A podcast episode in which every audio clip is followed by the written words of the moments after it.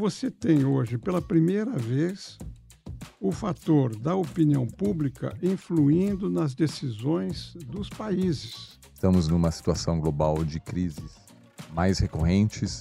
Pela primeira vez ficou claro os limites da ação diplomática brasileira em algumas áreas. Estamos no mundo de estados soberanos e o Conselho de Segurança está é, paralisado.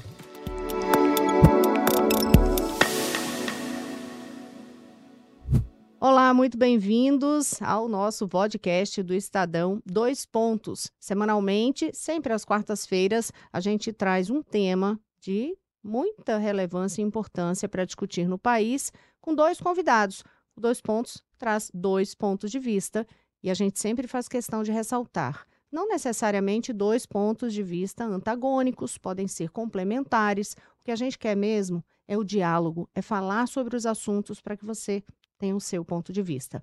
Nesta semana, as relações do Brasil com o mundo, relações exteriores, tem muito assunto para tratar toda essa situação da guerra Israel-Hamas e a atuação da diplomacia brasileira, também os desafios que vêm pela frente, as questões de fronteira mesmo. A gente tem situações com Venezuela, temos toda a relação com a China, tem uma cópia aí pela frente, enfim, são muitos assuntos.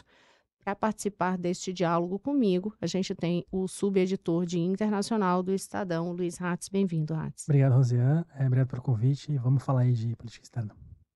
E aí a gente tem também aqui conosco o Rubens Barbosa, que foi embaixador do Brasil na Inglaterra, subsecretário de Economia, Integração e Comércio Exterior do Itamaraty, foi também secretário de Relações Internacionais do Ministério da Fazenda. Enfim, tem muito cargo aqui para citar seu embaixador. Muito obrigada, muito bem-vindo. E também conosco Oliver Stunkel, que é analista político, autor, palestrante e professor na Escola de Relações Internacionais da Fundação Getúlio Vargas, em São Paulo. Muito bem-vindo. Obrigado pelo convite. Vamos começar já falando sobre essa situação é, da guerra e a relação especificamente dessa política adotada pelo Brasil nas tratativas com o governo de Israel. Queria uma avaliação de vocês dois é, sobre a atuação da diplomacia brasileira, especificamente neste episódio mais recente de repatriação dos brasileiros que estavam na faixa de Gaza. A diplomacia, né, o Itamaraty coordenando e mais o Ministério da Defesa com a Aeronáutica atuaram de maneira muito competente. Né? Nós tivemos muitos voos para tirar essas 1.400 pessoas lá da Cisjordânia, de Israel, e agora essas 32 pessoas que estavam na faixa de Gaza. Eu acho que o Itamaraty, o governo brasileiro em geral, pensou que talvez porque o Brasil estivesse presidindo o Conselho de Segurança, fosse mais fácil a retirada dos brasileiros, que o Brasil teria algum, algum cacife maior para retirar os brasileiros, mas uh, isso acabou não acontecendo. Mas, de qualquer maneira, eu acho que foi uh, uma empreitada importante e agora vamos ver como vai se desenrolar a distribuição deles aqui no Brasil. Oliver. Eu concordo, eu acho que uh, mostra novamente a importância de ter uma rede diplomática possante. Às vezes surgem dúvidas né, em relação à utilidade desses postos que o Brasil possui mundo afora, mas é fundamental não apenas para questões comerciais do dia a dia, mas justamente também para poder é, responder de maneira ágil é, no momento de crise. Estamos numa situação global de crises mais recorrentes. Um estudo recente do Instituto de Paz de Oslo indicou que estamos hoje com a maior quantidade de guerras acontecendo em 30 anos, mais de 50 guerras envolvendo 38 países. Isso mostra que essas ocorrências podem se tornar mais frequentes. Em função disso, é importante que o Brasil tenha uma presença é, em Israel, tenha uma presença no Egito, é, em Gaza, em vários países ao redor do mundo, porque esse tipo de coisa pode se tornar é, mais comum. E eu é, também acho que, em geral, é, a diplomacia brasileira agiu bem, é um assunto logístico complexo. É, ainda há muitos estrangeiros em Gaza, né? ou seja, vários outros países também fizeram de tudo para acelerar a retirada dos seus cidadãos, né? inclusive ainda pessoas com passaporte europeu, com passaporte sul-americano, ou seja, é, realmente não o Brasil não acabou esperando muito mais do que outros países e é, então ao longo dos próximos dias e semanas tudo indica que esse processo de retirada continuará em função da situação cada vez mais dramática que as pessoas em Gaza estão vivendo. Eu queria perguntar para vocês, a gente viu ao longo da, desde o início do, dos ataques do Hamas, e, enfim, depois da invasão de Gaza, é, algumas declarações, principalmente do, do, Lula sobre, sobre o conflito, às vezes se, é, se referindo como genocídio, ou, ou, ou, chamando o Netanyahu de insano. Isso pode ter provocado algum... pode ter atrapalhado de alguma maneira na, na, nas negociações que levaram aí é, mais de um mês, ou vocês acham que foi uma coisa meramente ali de priorizar os aliados enfim, é, mais importante Israel, como foi o caso dos americanos que saíram primeiro. Queria saber a opinião de vocês.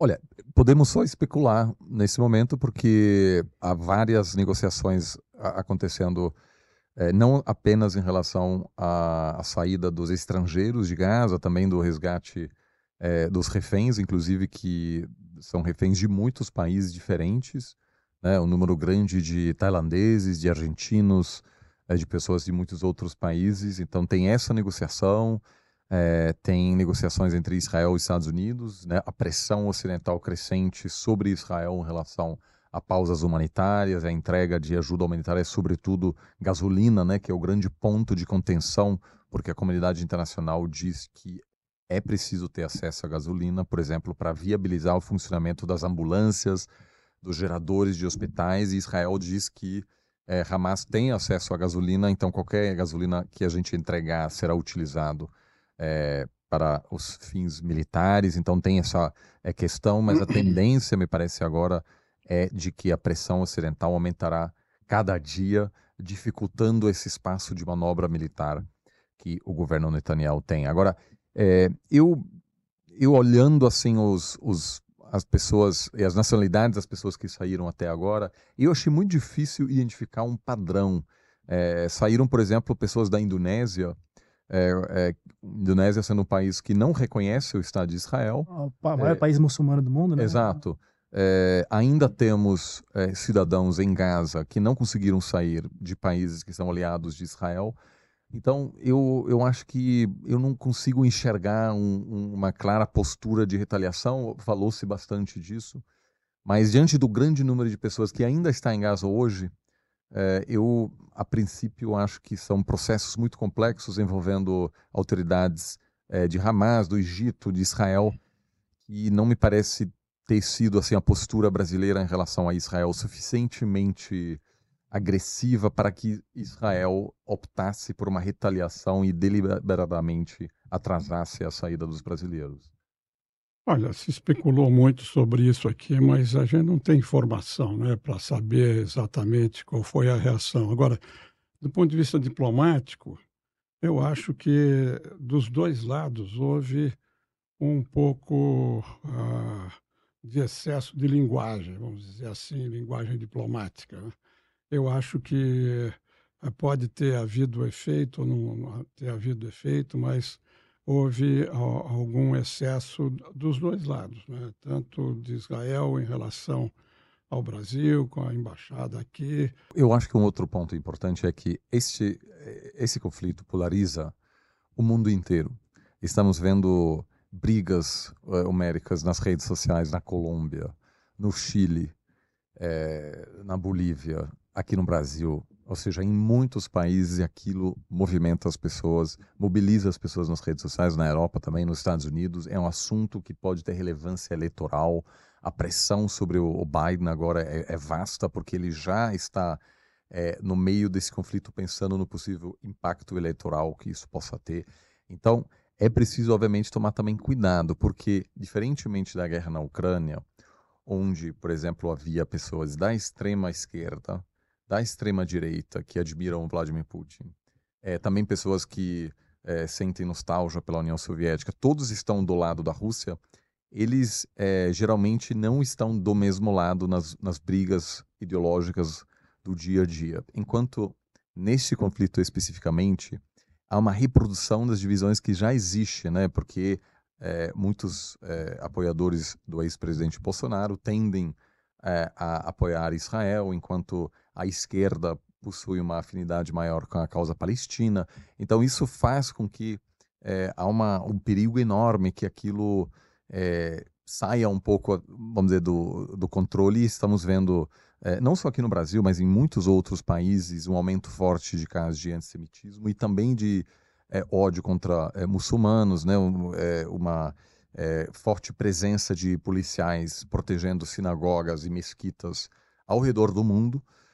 isso é também um sinal dessa polarização destrutiva que está ocorrendo em muitas democracias ao redor do mundo e geralmente não facilita o debate sobre o que deve ocorrer em geral. Eu acho que a gente pode dizer que países do sul global e inclusive da América Latina têm tido uma postura mais dura com Israel do que países europeus e norte-americanos, porque o Brasil, em comparação com vários países da região, não teve uma postura particularmente agressiva em relação a Israel. A Bolívia cortou relações é, diplomáticas. Né? Pela é, segunda vez, aliás, o Morales já cortou em 2009, aí a sua sucessora é, retomou as relações em 2020. É, e muitos países chamaram seus embaixadores de volta, algo que o Brasil não fez. Né? Então, Colômbia, Chile, Honduras, todos esses países adotaram posturas é, mais fortes é, do que o Brasil. Então, me parece que, apesar das críticas e uma linguagem é, mais forte, o, o, país ainda buscou uma postura mais equilibrada nesse sentido. É, sobre essa questão de chamar de volta os embaixadores, a gente vê um desconforto muito grande que ocorreu, né, da última semana para cá, com a postura do embaixador de Israel aqui no Brasil, né, em vários episódios, tanto em relação às declarações, como também em relação àquele eh, episódio de ele estar na Câmara e estar junto com, na apresentação de um filme com o ex-presidente Jair Bolsonaro. Enfim, embaixador, o senhor que tem toda essa experiência, inclusive, de embaixada, né, nos Estados Unidos, no, na Inglaterra. É, qual, qual o senhor acredita que seria o, o qual seria o caminho natural? Agora, seria o Brasil também chamar e complemento, se ele chamar o embaixador eh, do Brasil em Tel Aviv, que tipo de impacto isso teria nessa relação do Brasil com Israel a partir desse momento? Olha, quando você examina essa questão, você tem que fazer uma diferença entre a relação entre os estados, Brasil e Israel, e entre os governos. Nós estamos com um governo aqui de centro-esquerda, e um governo de extrema direita em Israel. Então, ah, claro que há divergências né, de ideológicas e relação em relação à visão do mundo. Isso existe. Agora, ah, dentro do que está havendo hoje aqui e dentro da perspectiva de que mais cinquenta e tantas pessoas brasileiras estão querendo sair, também o Brasil vai ter que atuar. Eu acho que o governo brasileiro não vai fazer nada até agora. Eu acho que vai, vai, vai enfim, levar isso sem nenhuma manifestação. Depois, eu não sei. A gente não sabe quanto tempo vai demorar a guerra, a gente não sabe se o Netanyahu vai ficar lá por muito tempo, a gente não sabe o que vai acontecer. Então, ah, ah acho difícil que o governo brasileiro tome qualquer decisão agora reagindo a qualquer coisa a partir do que Israel possa fazer ou possa o embaixada, a embaixada aqui atuar, acho que não vai acontecer nada.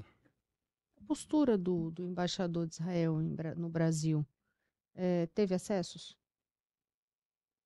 Olha, eu se tivesse no lugar do embaixador não teria ido ao Congresso fazer aquela reunião lá e com a presença do Bolsonaro o embaixador já tinha uh, convidado jornalistas para a embaixada para ver o filme. Quer dizer, eu teria convidado essa bancada uh, da Câmara para a embaixada, né, com menos visibilidade. Agora, a gente não sabe uh, as motivações, né? Eu acho que eh, foi uma, uma ação diplomática que não levou em conta a polarização do cenário político interno aqui no Brasil. Eu poder só agregar, eu acho importante sempre lembrar que o governo de Israel é, está muito dividido, é, ainda mais dividido do que antes. O Netanyahu tentou demitir o seu ministro da Defesa em março, aí houve uma reação pública muito negativa. Ele recuou. É um governo que se chama de União Nacional e tem tudo menos união.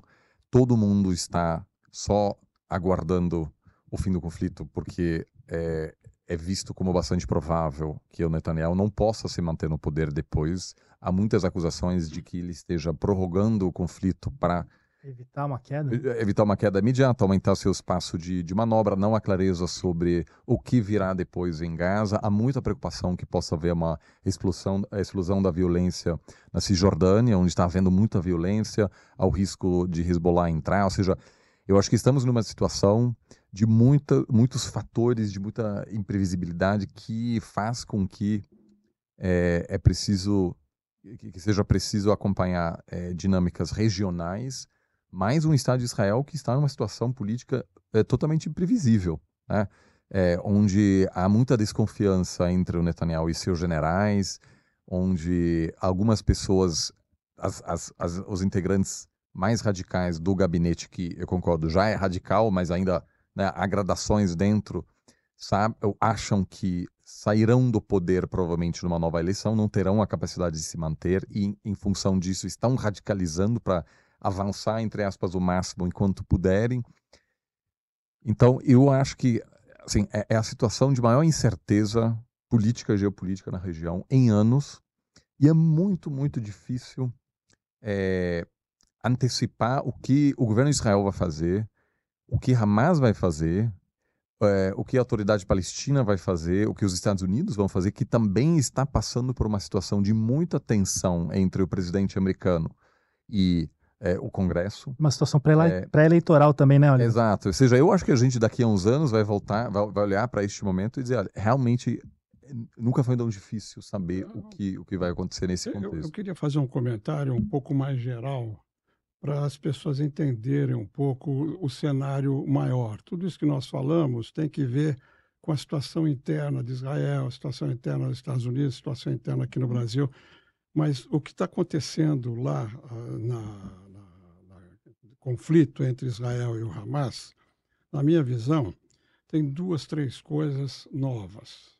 O Oliver até já se referiu indiretamente a, a, elas. Mas isso, do ponto de vista global, do ponto de vista geopolítico, são coisas novas.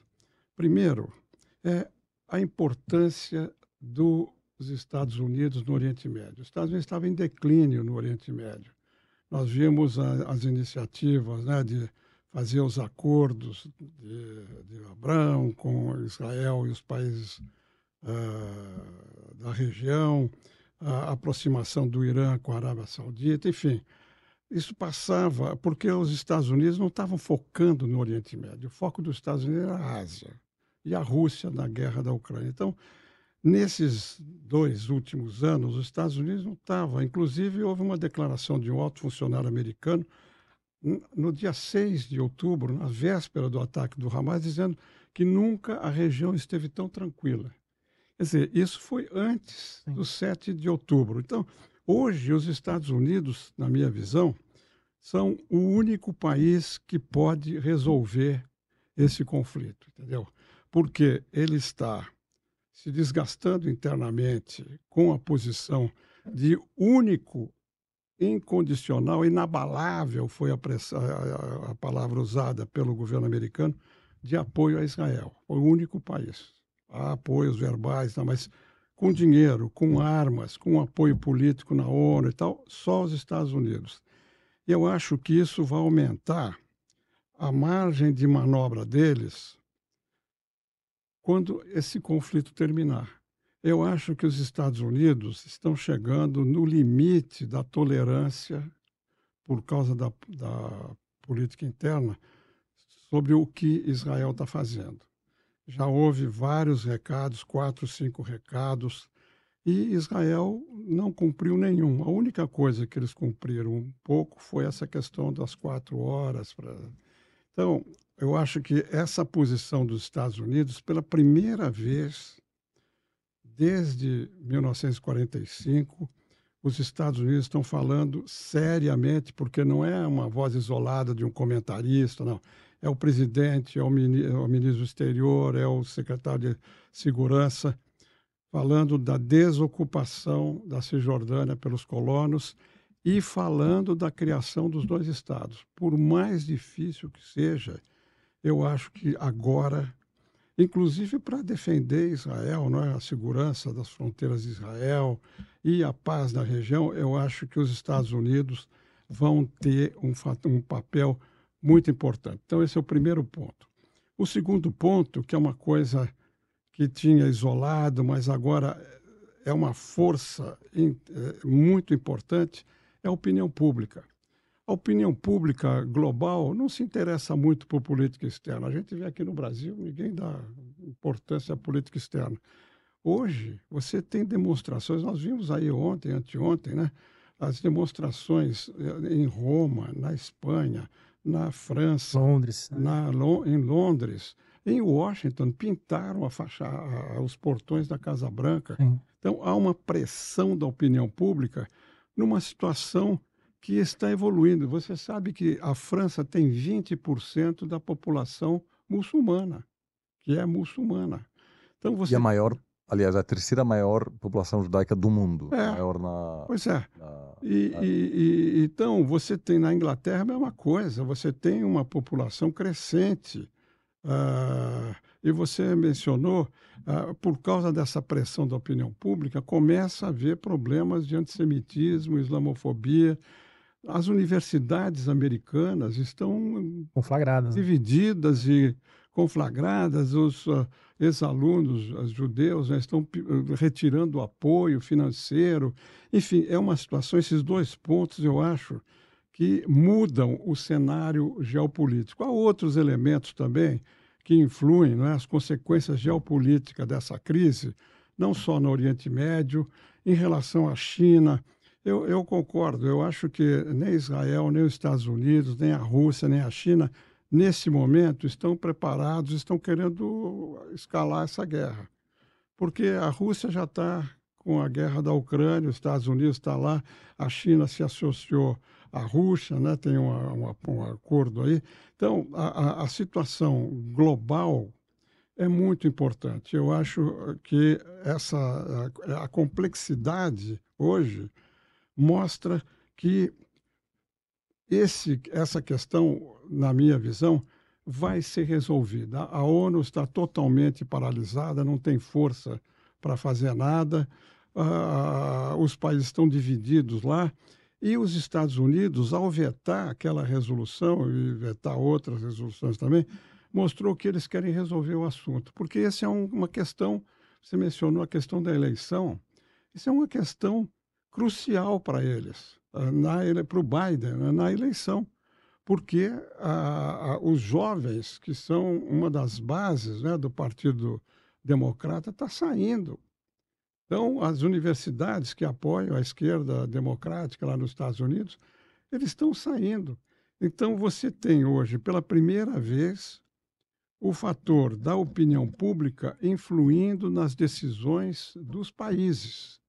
E o principal deles, os Estados Unidos. Eles não estão fazendo isso porque querem a paz, porque querem a paz, e nem para chatear Israel, ajudar Israel. Eles, eles querem isso na minha visão, por causa da política interna. Eles, eles não querem perder o eleitorado e o eleitorado, como está muito preocupado com essas cenas que a gente vê na televisão, as duas, né? o ataque do Hamas a, a aqueles a, kibbutz a, israelenses, com a morte né? terrível de muita gente. E agora, o que a gente vê, e sobretudo esses, essa questão dos hospitais, as crianças, isso pesa muito na opinião pública mundial. Eu, eu queria, o senhor mencionou brevemente a, a, resolução que o Brasil tentou aprovar na ONU. Eu queria, eu queria uma avaliação de vocês desse mês da presidência brasileira no Conselho de Segurança, a tentativa de aprovar é, a resolução. É, o embaixador já falou mais ou menos que os Estados Unidos vetaram, né, os porquês da, do veto, mas eu queria uma visão de vocês sobre essa discussão toda na, da ONU, do, do, papel do Brasil no Conselho de Segurança e, e se a ONU, enfim, tem, tem, tem como ajudar a tentar resolver esse conflito aí. A ONU tem um papel fundamental eh, todos os dias, né? Dezenas de milhares de pessoas sobrevivem diariamente graças a programas de é, entrega de, de, alimentos em situações de guerra. Estamos, como eu disse, passando por um número grande. De, em Gaza, de, mais que nunca. Né? Em Gaza, mas também, é, paralelamente, sem querer minimizar a situação em Gaza, mas estamos também com grandes conflitos no Sudão, no Congo, enfim, Etiópia. no Iêmen, Etiópia, etc. Em todos esses lugares, e em Gaza também, a ONU tem um papel fundamental. Então, dizer que a ONU não faz diferença, obviamente, é, desconsidera essas grandes contribuições que a organização é, é, tem todos os dias. Né? isso é sem dúvida. Agora, é, ela, estamos no mundo de estados soberanos e o Conselho de Segurança está é, paralisado quando os interesses, os interesses estratégicos dos, das grandes potências é, estão sendo é, impactados, né? Em função disso, a Rússia veta qualquer coisa é, em relação à Ucrânia, os Estados Unidos é, fizeram, é, também vetaram é, resoluções importantes no Conselho de Segurança. Então, eu acho que hoje o Conselho, em vários sentidos, tem uma, uma relevância mais simbólica. O veto é, produz um custo reputacional. É, aquela, aquela, os Estados Unidos vetaram a resolução quando o Biden estava chegando é, no Oriente Médio, em Israel, logo depois do início da guerra. E o raciocínio, na época ainda, quando o governo Biden ainda achava que a melhor estratégia eleitoral seria aquele apoio incondicional, porque foi só depois que as forças mais progressistas se mobilizaram. É, então, o apoio incondicional a Israel, na época, ainda era a postura é, mais sensata do ponto de vista eleitoral, é, porque havia, havia uma preocupação grande de que os republicanos tentariam rotular o Biden como anti-Israel, etc. É, além disso, o Biden estava chegando e até hoje aposta nessa, nesse apoio incondicional, mas, de, mas naquilo que às vezes as pessoas chamam de abraço do urso, né? ou seja, de, de ter tão perto para poder influenciar melhor. E a grande questão é se os Estados Unidos conseguem influenciar as decisões em Israel num gabinete totalmente dividido, disfuncional, onde o primeiro-ministro está lutando pela sua sobrevivência. o Netanyahu é premier há 20 anos e raras claro. vezes foi influenciado, né? Claro, mas, exato. Ou seja, para mim também é importante, além do que o embaixador disse, os Estados Unidos hoje têm muito menos poder no Oriente Médio do que 10, 20 anos atrás. Né? O principal comprador de petróleo da Arábia Saudita e do Irã, por exemplo, é a China. Né? A, a China convidou o Irã, o Egito, uh, os Emirados Árabes a, integra a, integrarem o grupo BRICS uh, mais cedo este ano. Claramente uma tentativa de desafiar o controle dos Estados Unidos na região. Então, eu acho que sim, temporariamente, a pressão americana sobre Israel é, é importante, mas é preciso também reconhecer que toda a política americana no Oriente Médio nas últimas décadas não levou a uma resolução permanente deste conflito. Não conseguiram fazer, é, e essa decisão de excluir o Irã é uma decisão de longuíssima data. Até depois da primeira guerra do Iraque, a, aconteceu nos anos 90 uma conferência de paz é, em Madrid, e os Estados Unidos optaram por não chamar o Irã, que de certa forma, sendo um dos principais financiadores de Hamas e Hezbollah, é, buscou travar esse processo de aproximação entre é, Israel e é, o mundo árabe. Então, eu acho que o Brasil fez um bom trabalho, muito competente, mas o Conselho de Segurança hoje está em uma situação de, de paralisia e, hum, para mim, nada indica que mudará. tivemos algumas poucas décadas, né, anos 90, 2000, onde de fato era possível aprovar algumas resoluções importantes, mas eu não, eu não acho que o Conselho tenha relevância decisiva na hora de influenciar os conflitos de primeira ordem. De segunda ordem, Haiti, eh, onde não há interesses das grandes potências diretamente afetados, pode até ter uma relevância. Eu acho Agora, que o único que teve foi a Coreia do Norte, né, Oliveira? Em algum momento Sim. ali nos anos 2000 que eles Claro, conseguiram não, chegar teve vários, o Líbia, por exemplo, não, não, teve eh, nas últimas décadas, em vários momentos, resoluções eh, importantes. Eh, mas agora estamos de volta na, na Guerra Fria, praticamente, então não, não antecipo assim muitas movimentações no Conselho no futuro. Falar? Eu queria rapidamente. eh, Primeiro, justamente eu mencionei essa questão dos Estados Unidos, porque eu acho que os Estados Unidos, apesar de nesses anos todos não terem uma política firme em relação aos dois estados e a situação lá em Israel, agora voltou. Eu acho que a situação hoje é totalmente diferente e os Estados Unidos, eu acho que vão ser um player e eu acho que a, a- a opinião pública em Israel está dividida. Outro dia eu vi na televisão americana uma entrevista com Olmert, que foi primeiro-ministro lá em Israel, falando da criação dos dois estados. Tá eu acho que agora os Estados Unidos vão, inclusive, vão, vão capitalizar isso. Primeiro ponto. Segundo ponto, em relação à ONU, ah, as Nações Unidas prestam esses serviços todos, mas você vê que não tem influência nem na, na questão humanitária lá que eles. As Nações Unidas foram criadas em 45 para tratar da paz e da segurança global, saindo da guerra. Paz e segurança global. E o órgão principal é o Conselho de Segurança, que foi constituído com a geopolítica de 1945, com os que ganharam a guerra, mais a China. Hoje, a situação é totalmente diferente. Essa questão do direito de veto é um problema. Então, é- é- essa questão da governança global, eu acho que mais na frente vai também ah, ser colocada, entendeu? Em relação ao papel ah, do Brasil como, como presidente do Conselho de Segurança, eu acho que ah, ah, o governo brasileiro ah, superestimou a capacidade de influência do Brasil como presidente do Conselho. Hoje, sucedendo ao Brasil, o presidente do Conselho é a China. Eu não ouvi falar nada da China. E o Brasil fez esse cavalo de batalha todo lá, ah, inclusive essa primeira resolução, que foi muito falada, a resolução do Brasil e tal, a rigor não era uma resolução do Brasil, era uma resolução do presidente do Conselho de Segurança, porque teve contribuição de várias mundo, né? pessoas, né, vários países. Então, eu acho que eh, em relação à crise e à passagem do Brasil pelo Conselho de Segurança, na minha visão, ficou claro pela primeira vez, eu acompanho a política externa já há algum tempo, né? Pela primeira vez ficou claro os limites da ação diplomática brasileira em algumas áreas. O Brasil tem força, tem voz em duas, três áreas: segurança alimentar, meio ambiente, por causa da Amazônia, energi- transição energética. O, o Brasil não tem força nos grandes conflitos globais. A gente não tem força. Não adianta a gente quis se meter na guerra da Ucrânia, o presidente Lula propôs e tal. E agora também, ontem eu vi o ministro do exterior dizendo que o Brasil ia continuar a se empenhar, ele está falando com todo mundo e tal, para cessar fogo na- na- na- no conflito lá.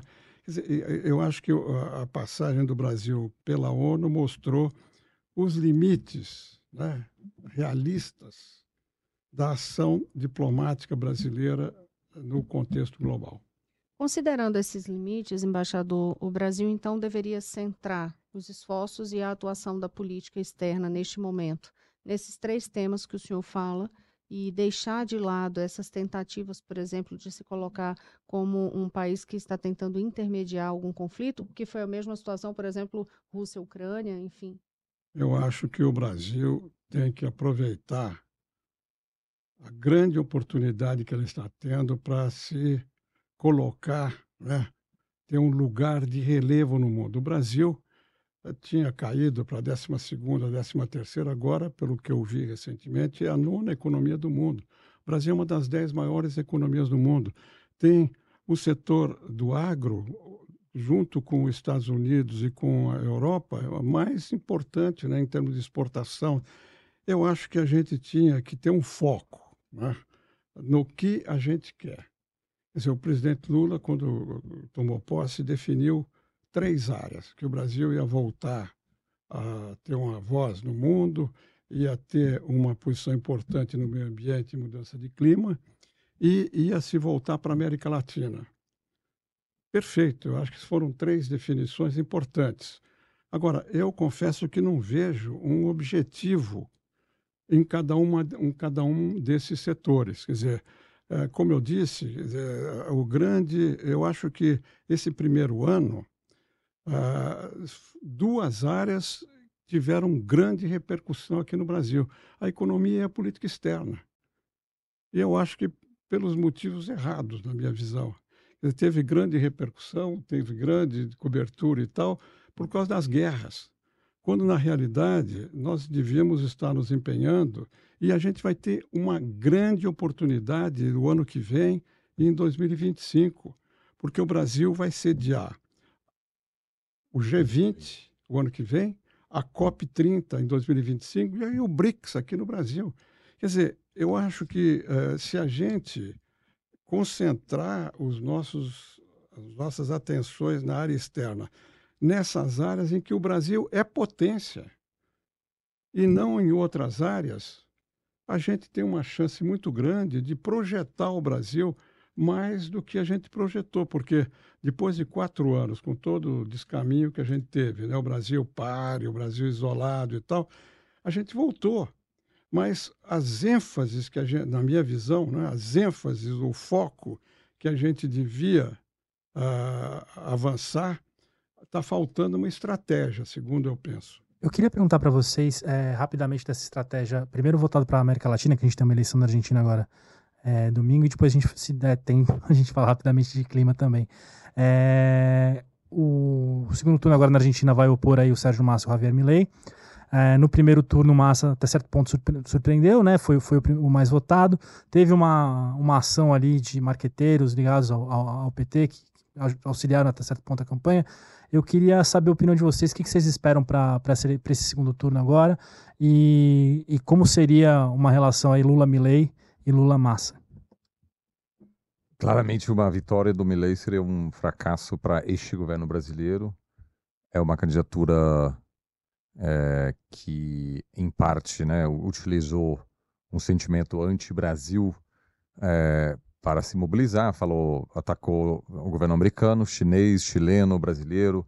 É uma, é uma forma de, de utilizar a política externa para mobilizar seguidores mais radicais, que vai complicar do mesmo jeito que complicou no passado no Brasil, as relações bilaterais com estes países é importante lembrar também que o Bolsonaro, nos primeiros dois anos, conseguiu de fato radicalizar a política externa porque, havia um presidente Trump que, de certa forma, protegeu os, eh, o Brasil e toda a atenção global eh, focava no Trump.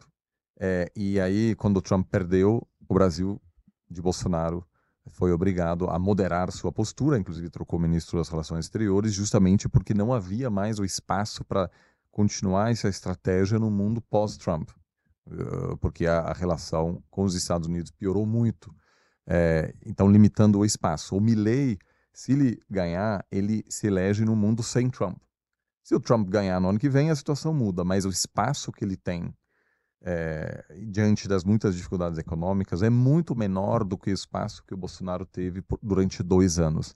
Então, eu acho que a relação da Argentina com a China não deve sofrer muito. É muito comum, aliás, cada vez mais comum que os candidatos políticos falem mal da China e na hora que chegarem nos palácios presidenciais, eles olham os dados e aí tem muitos grupos de interesse, obviamente, né, o agro argentino que diz, olha, é, não podemos é, esticar a corda do mesmo jeito que o agro brasileiro é, basicamente botou o Araújo para fora quando a situação estava começando a preocupar ou, ou é, alguns pensaram que poderia ter um impacto negativo sobre as exportações é, brasileiras para a China. Então, é, eu acho que é preciso avaliar, né, o, o, que ele está dizendo é uma coisa, depois vai governar, mas sem dúvida é, é um parceiro muito difícil para o Brasil.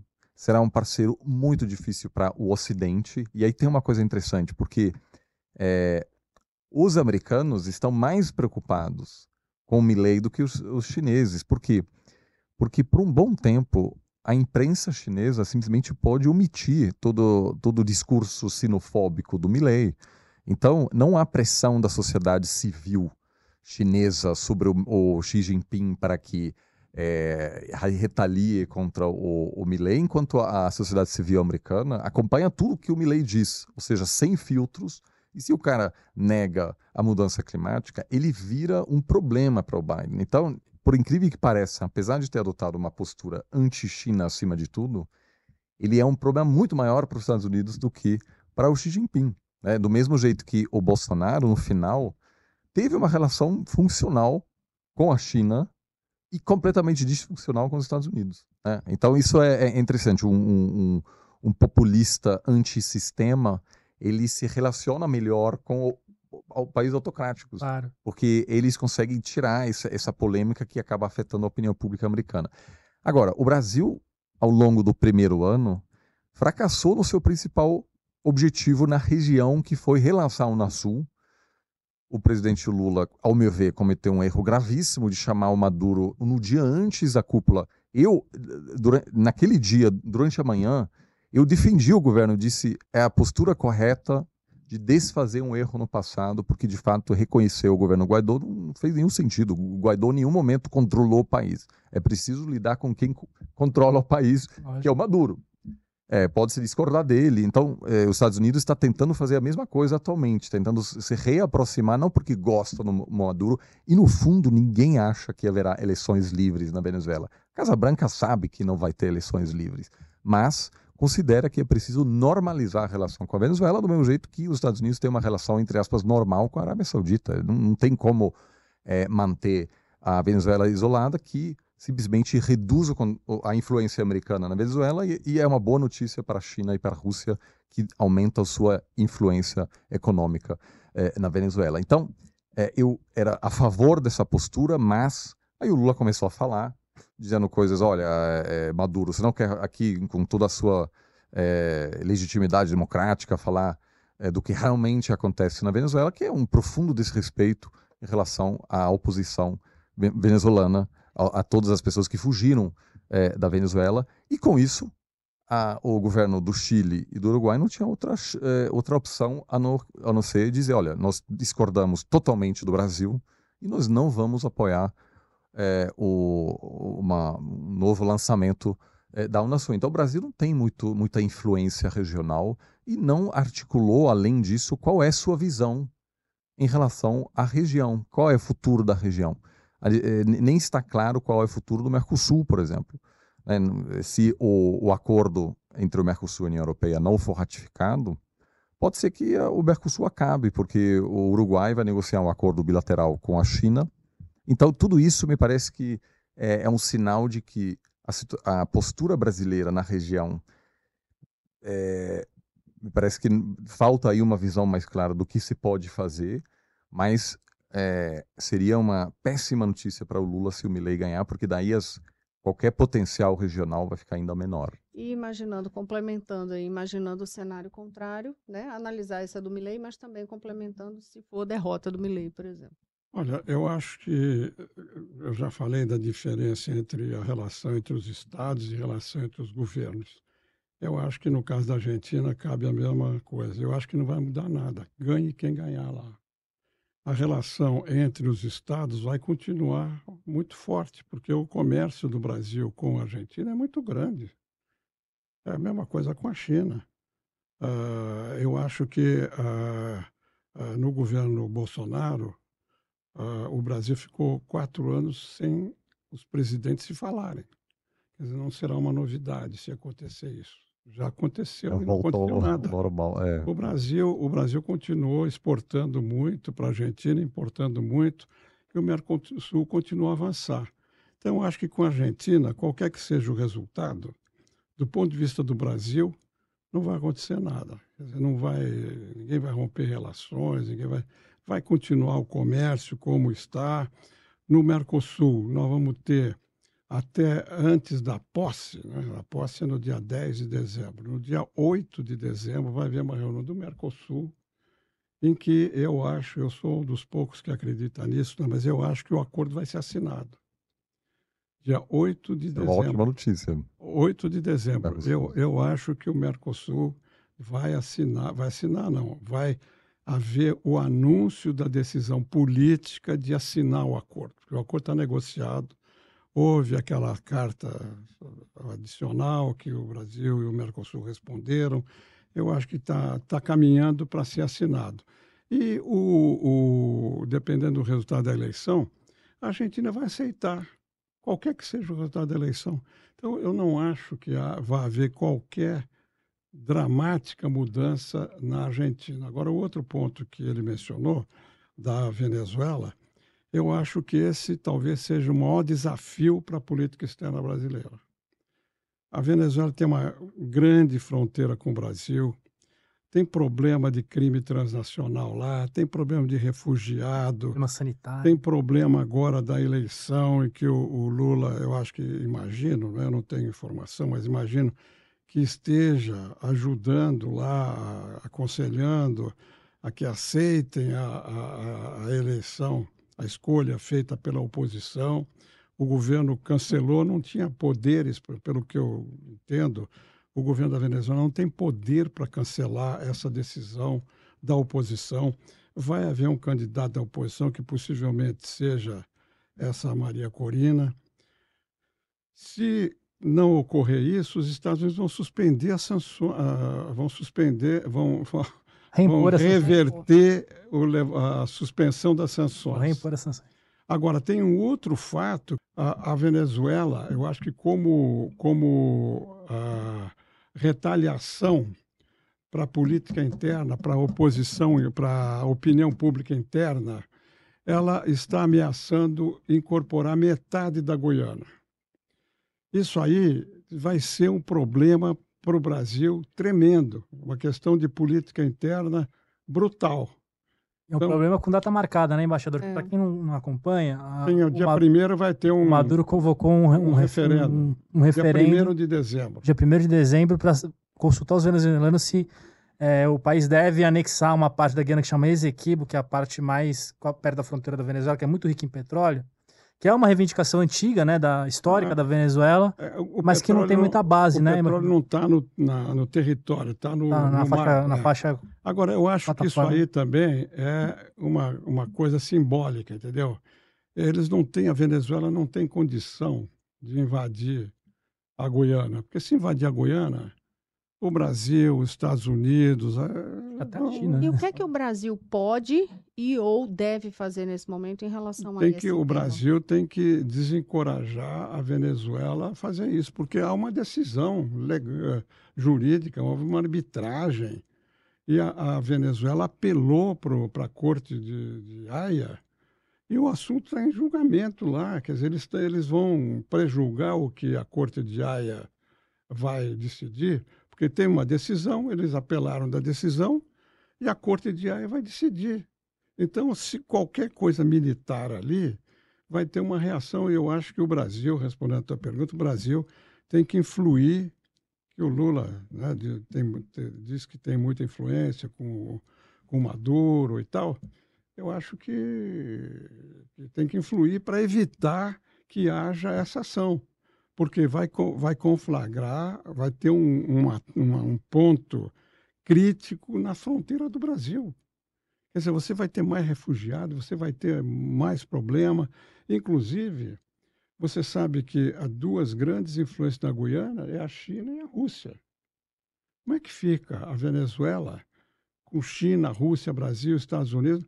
Eu acho que foi feito isso um pouco simbolicamente, entendeu? Mas é, é, tem, tem uma pinta de bravata, não tem, embaixador do Maduro? Estou dizendo em outras palavras. eu acho que, é, que é, tem, tem uma. falando de forma diplomática.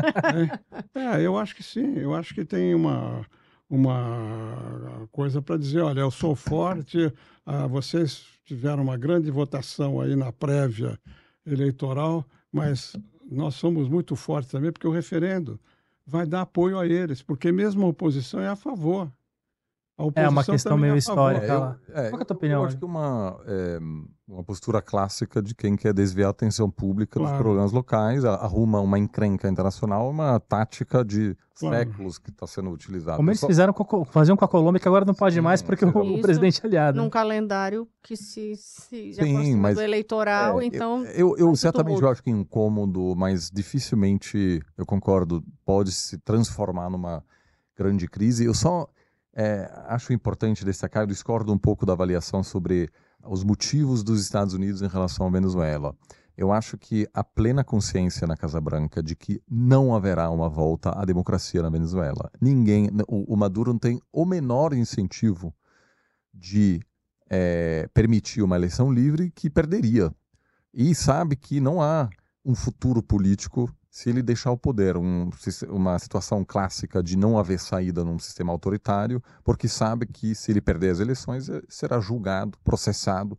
É, então, não haverá eleições livres. É extremamente pouco provável, porque o Maduro já mostrou que consegue governar por anos com sanções é, dos Estados Unidos contra a Venezuela. A Venezuela está pobre, é um Estado falido, que não, aliás, não controla todo o seu território, porque tem o, crime organizado e, sobretudo, em controle de grandes partes do Sul. Mas ele pode continuar dessa forma por muito tempo. Eu acho que o principal, a principal questão a curto prazo é a migração. Por quê? Porque está chegando nas fronteiras dos Estados Unidos um número recorde de venezuelanos que estão fugindo da miséria, em grande parte devido aos erros econômicos cometidos pelo governo da Venezuela, agravados ainda mais pelas sanções americanas. Então, tirar essas sanções pode produzir uma, uma ligeira melhora da situação econômica para reduzir a pressão migratória, que é um assunto que preocupa o governo Biden. A outra questão é que, com empresas americanas podendo voltar, isso só a médio prazo, porque a, a a estrutura de petróleo na Venezuela está tão destruída que o Brasil hoje produz mais petróleo que a Venezuela. Mas a médio prazo, os Estados Unidos gostariam de voltar de comprar o petróleo, que pode aliviar um pouco a inflação. Eu não, eu, e aí o discurso, obviamente, é vamos tentar ajudar para redemocratizar a Venezuela. Mas é, eu acho que é mais uma narrativa para vender politicamente essa postura internamente, porque nenhum governo pode dizer, olha, a gente cometeu um erro aqui, é, a gente vai ter que desfazer esse erro, mesmo esse erro ter sido do Trump. Porque o, o ideal hoje, isso dizem os diplomatas americanos em off, é, é ter relações normais com Maduro. E resolveu mas, mas aí ele prende a Corina ou, enfim, faz uma eleição que não vai. Outras, é, o, eles vão, é uma eleição que, que o, o, não vai haver espaço na, na, não tem uma imprensa inteiramente livre. É, tem pessoas que têm medo de votar na oposição porque não recebem mais apoio, é, é, é não é, é, recebem mais alimentos do governo. Eu, eu acho que ela pode até ser candidata, mas não será uma eleição. Mas aí os Estados Unidos não vai impor sanções novamente. Ah, tá. eu, vou, eu, acho que ele quer complementar alguma coisa, eu já vou aproveitar para a gente ir fechando o tempo, eu, tá quase acabando. Eu sou mais otimista. Eu acho que a pressão vai ser muito forte Inclusive porque, pelo que eu entendo, está havendo discussões sobre garantias. Garantias quer dizer anistia para governantes da Venezuela. Se isso avançar, está resolvido. Eu sempre achei nessa crise da Venezuela que estava faltando na Venezuela o que nós tivemos aqui, no Brasil, no Chile, na Argentina, no Uruguai, que era uma anistia para resolver o problema de quem estava saindo. Pelo que eu entendo, há conversas nesse sentido. Isso aí resolveria o problema do Maduro, que não seria preso, nem ele, nem. Entendeu?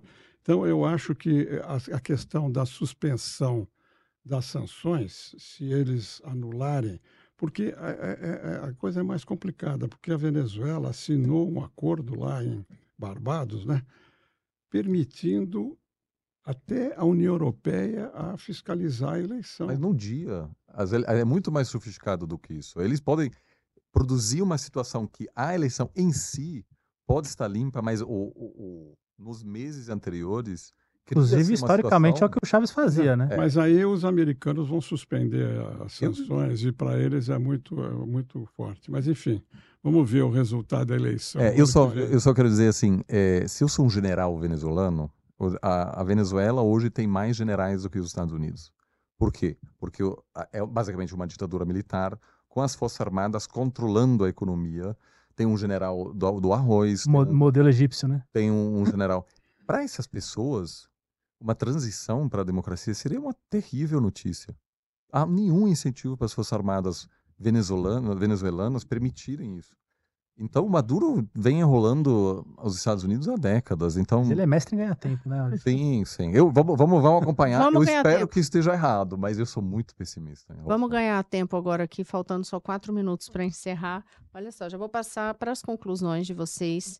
É, ficaram temas que a gente queria entrar e que não, não deu tempo. Por exemplo, a questão de fake news questão de avanço tecnológico brasileiro, que isso tudo tem um impacto muito grande é, em relação a essa política de relações exteriores brasileiras. É, então, assim, nas considerações finais, se acharem que é o caso de tocar também algum desses temas, para a gente vai ser ótimo ter. Clima, a gente também vocês. queria falar, quase não é. falou. Olha, eu acho que o Brasil tem um papel grande aí na área do clima, né? Vai ter a COP agora em Dubai. Eu acho que o Brasil tem que ter uma tem que ter uma posição firme sobre isso. Né? Na questão uh, da tecnologia, eu estou muito preocupado. Quer dizer, o Brasil está muito atrasado tanto no, nos avanços do 5G quanto na inteligência artificial. Isso é um problema. O, o, o, o, problema, inclusive geopolítico, na minha visão, mais importante hoje é a inteligência artificial. Está todo mundo, o presidente Biden, a Europa, está todo mundo acompanhando isso. Aqui no Brasil a gente não vê discussão sobre isso. Então, eu, é, eu, é eu acho que uh, o problema principal do Brasil nessa área internacional, eu acho, é a falta de foco e a falta de prioridades dentro do marco que foi definido pelo presidente, que está correto. Vocês falaram da América Latina, o Brasil está totalmente de costas. Sabe que uma das consequências da globalização foi a regionalização. A única área, se você olhar o mundo inteiro, a única área que não está integrada é a América do Sul. Todas as outras áreas, pode ver a Ásia, a África, até a África, aqui não. Aqui nós estamos, por na minha visão, por falta de liderança do Brasil. Então, eu acho que está faltando para o Brasil foco e prioridades na área externa. Oliver. A gente pode discordar sobre a Venezuela, mas nisso a gente concorda. Eu acho que há um espaço, um potencial imenso para o Brasil priorizar a região, mas eu acho que até por talvez preferências pessoais, tanto do presidente quanto algumas das pessoas que estão perto dele, há talvez uma preferência por grandes é, temas, grandes temas geopolíticos, grandes feitos, é, que onde o Brasil aí concordo não tem o espaço que é, gostaria de ter. Isso é um fato, mas há um histórico de omissões brasileiras em relação aos grandes desafios na região. A gente teve, é, entre 2005, acho que até 2010, um, um grave conflito de fronteira é, entre Uruguai e Argentina, né, que inviabilizou parcialmente é, o trânsito entre esses dois países. O Brasil não adotou uma postura. Seria o tipo de coisa que uma liderança regional resolve. Há muitos problemas entre países da América Latina, tensões, falta de integração, falta de cooperação no combate contra o crime organizado, é, ameaças à democracia, a, o tema é, dos refugiados, como a América do Sul vai se posicionar é, perante a questão da inteligência artificial, o que vai fazer na próxima pandemia, vai comprar remédios conjuntamente, ou seja, todas essas questões me parecem são questões onde o Brasil de fato possui um espaço enorme para liderar, lembrando que ocupa metade do território da população e do PIB da América do Sul. Joé, a gente acabou o nosso tempo. Tem mais assunto para falar por, por muitas outras gravações pela frente. Então, agradeço muito a presença de vocês aqui, do Hartz, em primeiro gente. lugar, é, também do Rubens Barbosa, que foi embaixador do Brasil nos Estados Unidos também, na Inglaterra, é, e também do Oliver Instu, que é, que é analista político. É, muito obrigada também pela sua presença aqui. Claro, gente, eu agradeço principalmente a sua companhia, a sua audiência, porque é para você que a gente faz esse programa, trazendo dois pontos de vista para que você pense, reflita e dialogue também com outras pessoas a respeito desses assuntos que são de extrema relevância. Então, Toda quarta-feira a gente tem aqui o nosso podcast do Estadão Dois Pontos. Aciona o sininho para receber as notificações quando tiver conteúdo novo no ar. Até a próxima.